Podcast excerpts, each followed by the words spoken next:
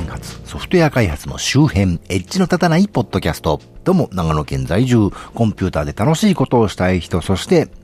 あの、獣フレンズに出てくるジャパリマンってあれ、おやきじゃね？と思ってる長野県在住のマッチーこと町田です。えー、このポッドキャストは長野県在住のマッチーこと、私町田がソフトウェア開発そのものの話題はそこそこに、あまりエッジは聞いてないかもしれないけれど、ソフトウェア開発と関係あるようなないようなお話をあまり角が立たないようにしていこうという番組です。えー、今回は今年の1月から3月にかけて放送されていたけものフレンズというね、アニメについて今更取り上げてみようと思っていますが、だいぶ遅くなっちゃいましたんでね、見てた人は今更な話なんで、えー、見たことない人に向けてお話しますけどね。あの、ハテナブログでこんなのが上がってましてね、あの、ショーノートからリンク貼っておきますけど、けものフレンズの M ステを古舘伊知郎はどう捏造したかと、えー、サップログというものかな？っていうサイトに載ってましてね、えー、ミュージックステーションという、まあ、音楽番組ありますよね。あれに獣フレンズのオープニングテーマを歌った声優さんたちが出演してね、主題歌であるようこそジャパリパークへという歌を歌ったんですね。で、その模様を古舘一郎さんがラジオ番組でディスってたと。で、しかもそのディスり内容がね、明らかに事実と異なる内容だったという話題ですね。で、このブログで引用されている古舘さんの発言をちょっと読みますけど、アニメの若い女の子たちの10代の若い女の子たちのアニメソングなんかをあの歌ってるグループとグループが M&A みたいに一時期歌で合体して数グループが一つになって着ぐるみを着て歌うアニメソングみたいなやつだったの。もうタモリさんの興味のなさぶり、もう脱力の極み。ブラタモリはあんなにノリノリのくせに最高じゃん。俺、ミュージックステーションのタモさんのやる気のなさは最高に好きなんだよ。その時、アニメの子たちはもっとて、もうテンションが高い。初めての M ステですみたいな感じで、タモさんってアニメとかやってるから声がギンギン、ギンギンイラつくような声で、と、えー、ここまで読みましたけど、タモリがやる気ないキャラだっていうのは別にね、いつものことなんでどうでもいいんですけど、アイドルグループが合体してなんか、いるとかね、なんだかそれは、獣フレンズと何の関係もない話ですよね。で、出てきた声優さんたちがアイドルタレント並みにお若いというね、人だ、そういうことだ、だけだと思いますけどね。あと、その、正直、私もアニメの女性声優のやたらと裏声キンキンなお芝居は好きじゃないというか、なるべくそういう作品は見ないようにしてるんですけど、まあ、年寄りなもんね。まあ、これはもうアニメ芝居がね、歌舞伎みたいなもんでして、あの、脂っこいしつこい芝居の座法が決まってるんで仕方ないといえば仕方ないんですけど、いわゆる長編アニメ映画とかではそういう声の役者さんはもう使わなくなって久しいですよね。で、えー、古舘氏の、えー、古舘さんの発言を続けますと、タモさん、私は小熊。わかります？タモさんって。私は小熊。私はと鶏。わかります？私はフクロウなんです。わかります？って言うんと、何も答えないの、タモさん。何も答えない。女の子たちもちょっと困っちゃってって。って書いてあるんですけど、そんなシーン僕この番組見てましたけど、そんなシーンなかったですよね、絶対ね。そもそも小熊って何っていう、そんなキャラクターいないよっていうね。で、タモリが答えないって、いくらね、タモリが芸能界の重鎮だからって、番組中で話しかけられて司会者が答えないなんてね、こんな失礼な人ではないわけですよね、タモリってね。それこそ何十年司会をやってると思ってるんでしょうかね。で、続き。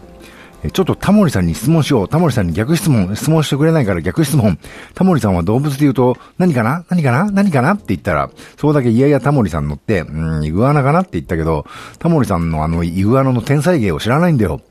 え、タモさんって、イグアナなんだってびっくりしちゃった。びっくりだよねびっくりだよねびっくりだよねって臨床みたいなことやったの。そしたらタモさんが小さく言ったことを拾ってんのマイクで。タモさん一言何なんだよって言ったんだよ。もう司会じゃないんだよ。何なんだよって言って歌に行っちゃったんだよ。女性アナウンサーが聞て歌振りして。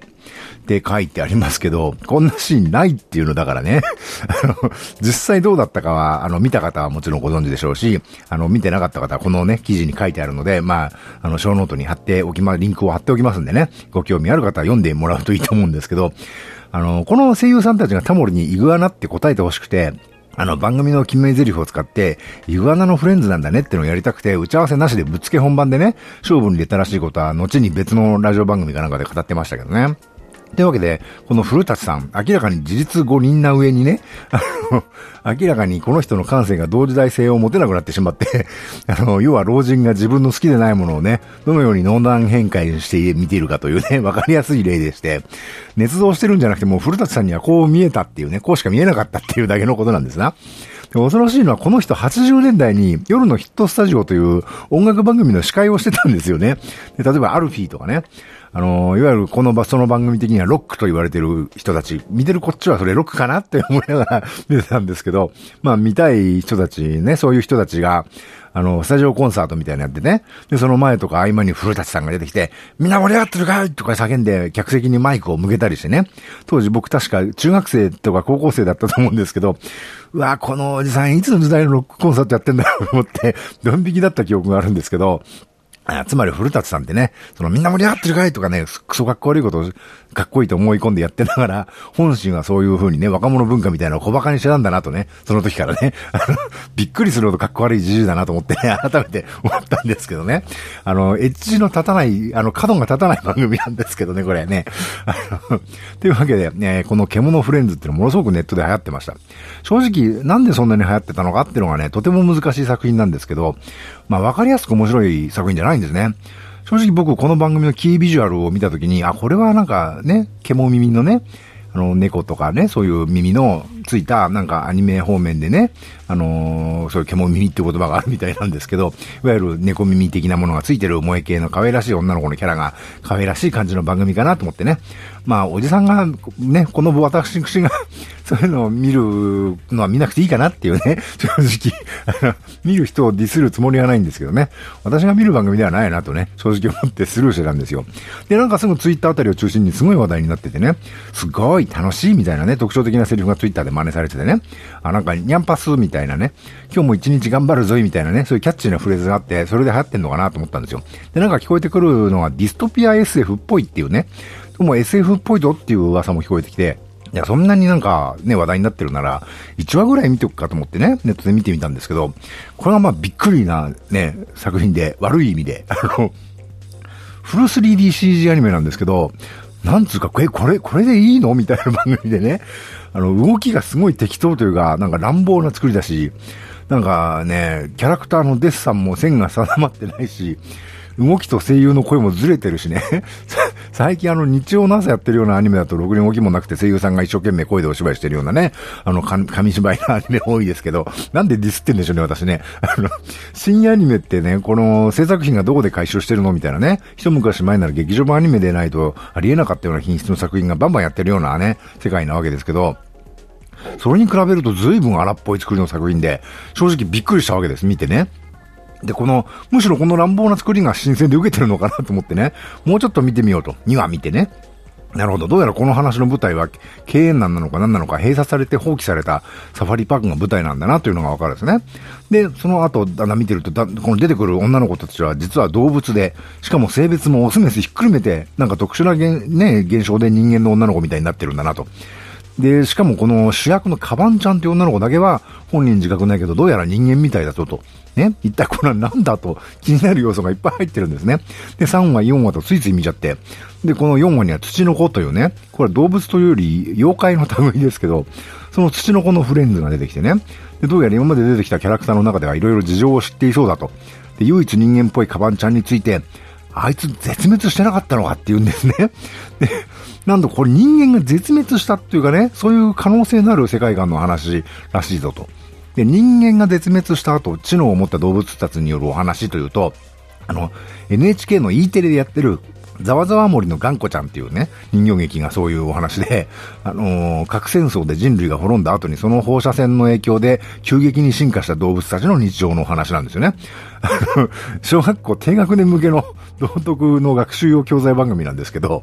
あの、基本的に友達を大事にしよう的なね、のほほんとした話なんですけど、節目節目でね、あのー、実は人類が滅んだ世界なんだということを思い出させる怖いエピソードも挟んでくるね、すごい番組なんですけどね、子供にトラウマを植え付けんじゃないみたいなね、番組なんですけど、なるほど、その路線かと思ってね。でまあ、その時点では面白いなとは思ったんだけど、あの、その頑固ちゃんの前例があるから、まあ、知ってるというかね、そんなに新鮮ではないなと思ってたんですよ。でもね、その4話まで見るともう先が楽しみで楽しみでね、あの、次どうなるのこれって止まらなくなっちゃいましてね。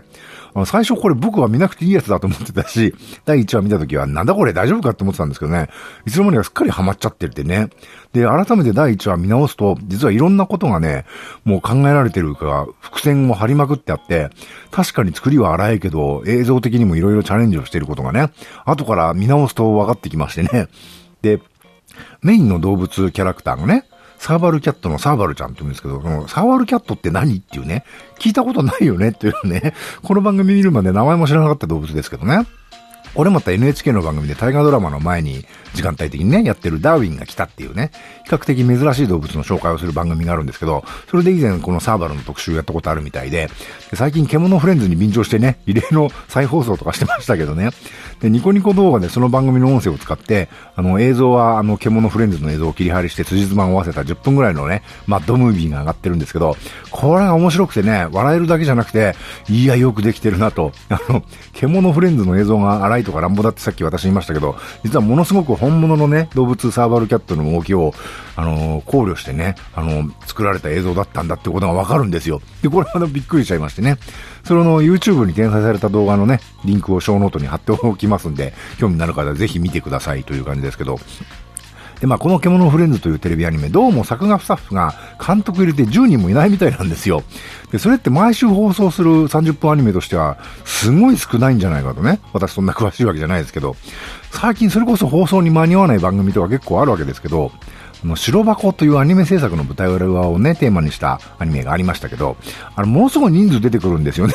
で、アニメーション番組を作るのってすごい人数がかかってて、スケジュールとかもね、シビアなんで、あの、新人スタッフはね、経済的にも苦しいと思われる描写もあったりしてね。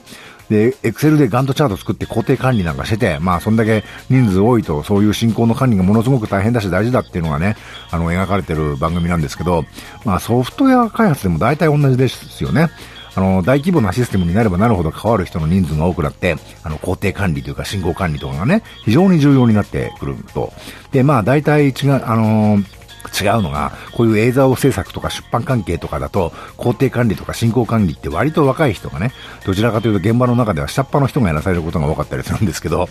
もちろんあの、指示を出したり判断したりすることもあるんで、必ずそのね、あの、管理チームの中のリーダー格というか、デスクとかチーフとか言われる人はね、それなりの経験者というか、力のある人がやってますけど、ソフト開発の世界ではそういう管理をしている人は大抵偉い人がやってますよね。かつて汎用機でバリバリコボル書いてたとかね。あの、今時の実装はもうできないんだけど、経験は豊富なんで、設計書はバリバリ書いちゃうと。そういうね、どうしてそういう実装しない人が設計書を書いちゃうのかよくわかんないんですけど、で、まあそういう人は工程管理のエクセルとかもね、あのエクセルですごいマクロとか VBA とかバキバキ作って、すごいガントチャートを作ってたりしてね、その人独自のね、ものすごい工程管理システムがエクセルでできたりしてね、あなた工程管理にどんだけ命かけてんだよみたいなね、お年寄りが大体いるんですけどね、なんかもう角が立ちまくってますね、今日はね。で、まあそういうのはウォーターフォールなんつってね、いわゆる工程がね、だんだん順番に最初に設計やって、次はそれに基づいて制作やって、その次はテストでって、順番に水がだんだん流れ落ちていくように進んでいくから、ウォーターフォールって言うんですけど、まあ、最近のソフトウェア開発ではそんなに大規模でないシステムも少なくなくてね。で、そういうものって関わる人数も少ないですし、それなのに設計でそんな好きにならなかったから手戻りだよ、なんつってね、あの、後から言われても対応できませんみたいなことをね、言うようなものでもないんで、えー、まあそういう話でもあるんでね、あの、もっと柔軟に手戻りがあることを想定した証拠で開発しようみたいなね、アジャイル開発なんてのがあるんですけど、この獣フレンズもね、どうやら意図的にアジャイルで制作したようなんですね。で、あのー、この、この記事、あのー、プロデューサーがね、アジャイルで制作したって明言してる記事がありましてね。これもショーノートからリンク貼っときましたけどね、あの、アニメ、けものフレンズの仕掛け人が語る大ヒットの秘訣、えー、週刊朝日、えー、ドット朝日新聞出版というサイトに載ってまして、この中でプロデューサーが答えてるんですけど、あのー、まあ、それの最たる、このアジャイルでやってるっていうのがね、実際本当にそうなんだなってわかる最たるものが、この番組の最終話がね、終わりまして、その翌週、もちろん放送ももうないわけですけど、どういうわけか、あの、先週最終話でなければ次のお話が放送されたであろう時刻に、YouTube にけものフレンズ12.1話という3分弱の映像がア ップロードされましてね。まあ、ほんの、ほんのちょっとした内容のものなんですけど、ちゃんと本編と同じクオリティの新規映像が、本編と同じ声優さんが出演して制作されてるんですよ。これも、あの、ショーノートからリンク貼っときますけどね。けものフレンズ12.1はバス的って話ですけど。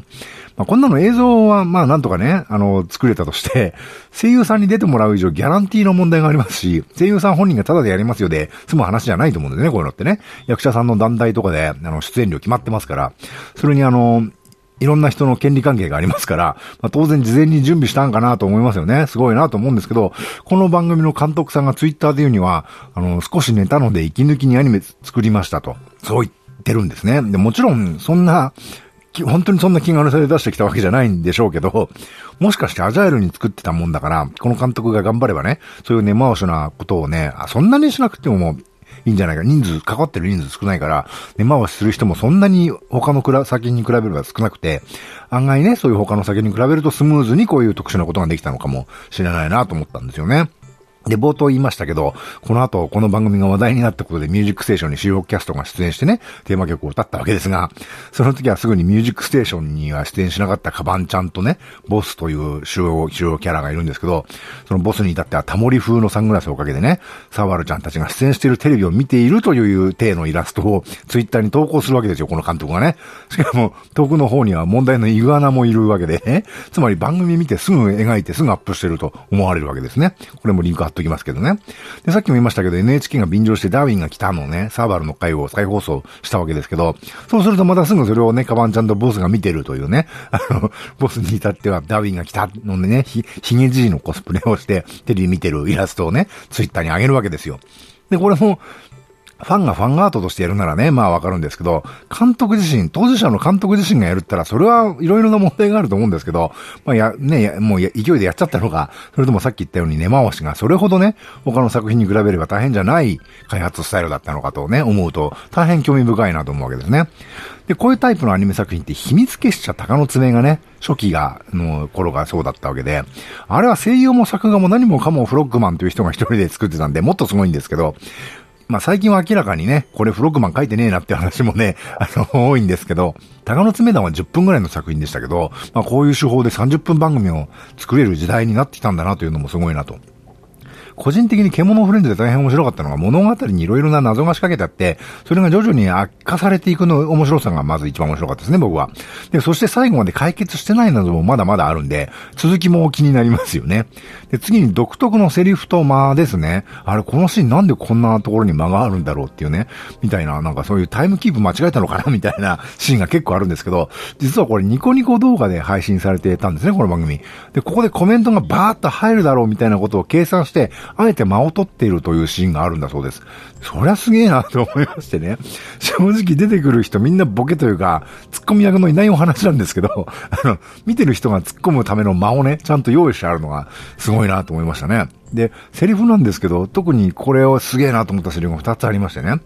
あの、まあ、人であるカバンちゃんが文字の書いてある看板を見て、それを読んだ時にね、一緒にいたサーバルちゃんが、カバンちゃん急に何を言い出すの？っていうセリフがあったんですけど、これすごいセリフで、どうやら文字を読めるのはカバンちゃんだけであることと、さらにそれをサーバルちゃんは文字だという概念自体知らないらしいというのがね、このセリフ一言でわかるんですよ。なんと濃縮されたすごいセリフだろうと思って、びっくりしちゃいましたけどね。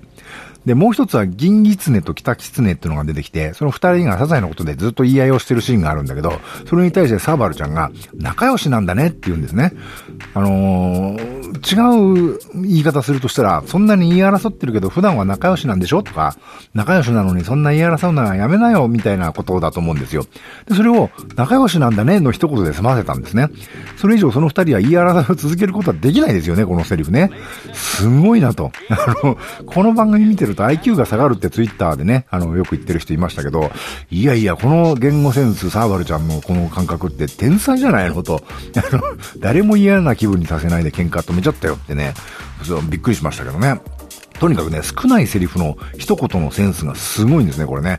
あの、最終には僕の嫌いな自己犠牲で感動させる系のエピソードでしたけど、ぶっちゃけ、まあ、ストーリーのタイプとしてはね、僕はあんまり好きじゃないなと思ったんですけど、そのセリフのセンスの良さが炸裂してましてね、いくつかそういうセリフがあって、うわ、これすっげえなと思って見てたんですけどね。で、さっき言ったあの、プロデューサーのインタビューなんかを読むと、そもそもこの番組は謎で引っ張るとかは、あの、副次的なことでメインは癒しだと言ってるんですね。とにかくサーバルちゃんがね、絶対人のことを悪く言わないというか、相手のいいところを見つけようとしてるのがね、嫌味なくわかるのがすごいなと。主人公のカバンちゃんは人なんで、他の獣みたいに分かりやすい身体的な特徴や能力がないわけで、それで自分はダメなやつなんだと、すごい落ち込むんですけど、サーバルちゃんがいいところをね、次々見つけてくれるんですね。で、すごいってものすごく固定してくれると。で、カバンちゃんもそれで気持ちよくなってるわけじゃなくて、影響されたのか何なのか、最初はすごく後ろ向きだったのに、すごく前向きになっていく話なんですけどね。このカバンちゃんとサーバルちゃんとボスの3人が旅をしていく物語なんですけど、なんかこれ、聖人が旅をしているようにというかね、あの、ブッダとキリストが、ブッダとかキリストとかが、あの、旅をしているのって、こんな感じだったのかなと さえ思ってしまうぐらいのね、あの、優しいとか癒しとか言うけれど、これ単なる甘ったるいほんわかした話じゃなくて、あ、ものすごいもの見ちゃったなと思わせるね、すごい番組でしたね。というわけで、地方在住の方は最近だいぶアニメの視聴環境が首都圏と比べて遜色になりつつありますけど、まだまだレンタルが主役だと思うんですね。なので、レンタルはまだ一巻がつい先日レンタル開始になったばかりのようですから、まあこれからですよということでね、まだ見てない方は騙されたと思って、本当にね、それぐらいの感覚で見るのがいいです、この番組。騙されたと思ったぐらいで 見るのがいい感覚だと思いますよ、これね。あの、最近話題の星野源さんもいろんなところでこの番組のことを絶賛されてたようなんですけどね。まあ、だ、騙されたと思って 見てみてください。で、えー、こだいぶ遅れても無理にこの番組をと、このね、獣フレンズのことを取り上げたのは訳がありまして、この獣フレンズの大ヒットが間接的に影響して、ネットの世界では大きなパラダイムシフトが今まさに起きてます。えー、そろそろ落ち着いてきたかなという感じなんですが、それはまた次の次の回でやりたいと思ってます。えー、次回は今週中になんとかね、ニュースのコーナーをやろうと思ってますよ。ということで、えー、この番組のご意見、ご感想なんかをいただけると大変嬉しいです。Twitter アカウント及び Facebook ページがありまして、コメントなりリプライなりいただけると嬉しく思います。ショーノートからリンクを貼っておきますので、ご参照いただければと思います。ハッシュタグとかはね、シャラクサインで何もありません。あの、最近、あの、分散系 SNS が出てきたんで、やっぱハッシュタグなきゃダメかなともね、ちょっと思ってるんですけど、えー、iTunes Store にレビューを書いていただければと毎回言ってましたが、iTunes ストア運営に気に入られるかどうかで目立つかどうかが決まるようなんで、レビュー書いてもらってもそんな影響ないなという感じになってきたんで、まあどうでもいいやという 気になってますね。というわけで最近、えー、この番組と同じ内容のものを YouTube にも上げてますので、もしポッドキャストあんまり聞く習慣ないんだよねという方はよろしければお試しください。YouTube チャンネルもこの番組の配信サイトからリンクが貼ってありますよということで、えー、今回はここまで。ではまた。